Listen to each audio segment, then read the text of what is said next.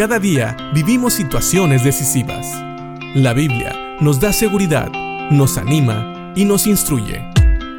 Impacto Diario con el doctor Julio Varela.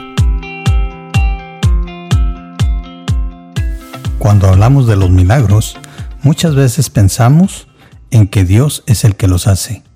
Y sí, es cierto, Dios realiza muchos milagros todos los días.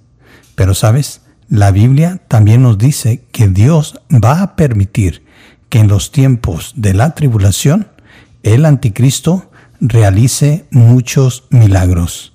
Bueno, podríamos llamarle también señales, porque realmente estas señales, estos milagros, tienen como propósito confundir a las personas y llevarlos a adorar al anticristo.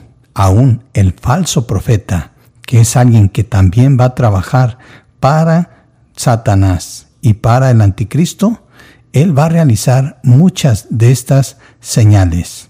Fíjate lo que le dice Pablo a los tesalonicenses en la segunda carta en el capítulo 2, versículos 9 y 10, hablando precisamente todavía acerca de este personaje, el anticristo, recordando que ya dijimos que hay muchos anticristos, es decir, personas que se oponen a Cristo, pero hay un solo anticristo, el anticristo que menciona la Biblia y que está por venir, pero que es detenido por Dios y posiblemente por su iglesia y la obra del Espíritu Santo a través de ella.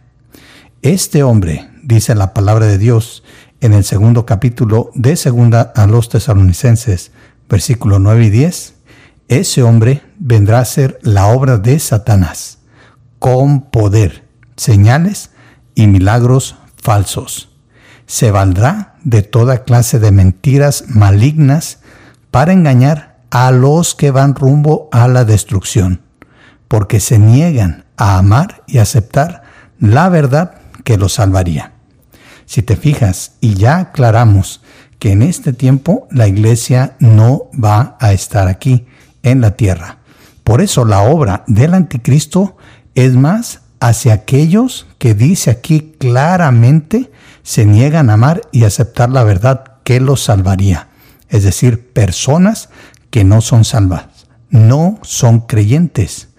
Por la gracia de Dios dijimos que durante este periodo también va a haber salvos, es decir, personas que tal vez oyeron el mensaje del Evangelio y que van a oír la predicación de los 144 mil que son judíos que están predicando el Evangelio y la predicación de los dos testigos que están en Jerusalén, ellos van a convertirse y van a ser salvos. El Espíritu Santo todavía va a obrar y va a convencer a estos santos de pecado, de justicia y de juicio. Ellos no pertenecen a la iglesia, porque van a ser salvos durante la tribulación y la gran tribulación.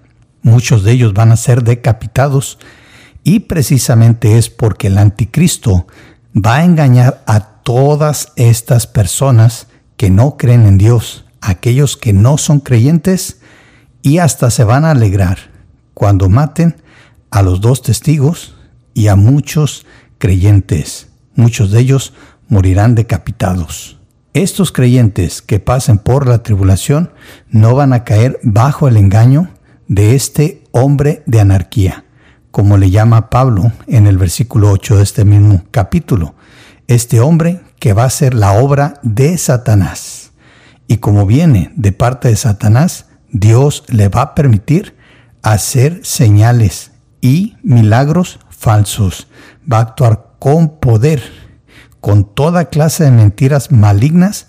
Va a engañar a aquellos que ya van a la destrucción. Como puedes ver, son personas que no necesitan, como algunos piensan, que Dios los condene. Dios no condena a nadie.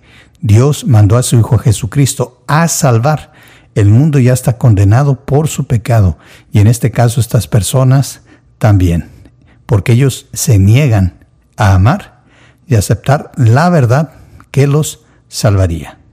Así que Pensemos en esto. Dios nos sigue revelando cosas del futuro. Él no tendría por qué, pero Él quiere que nosotros, sus hijos, los que estamos aquí, conozcamos todas estas verdades.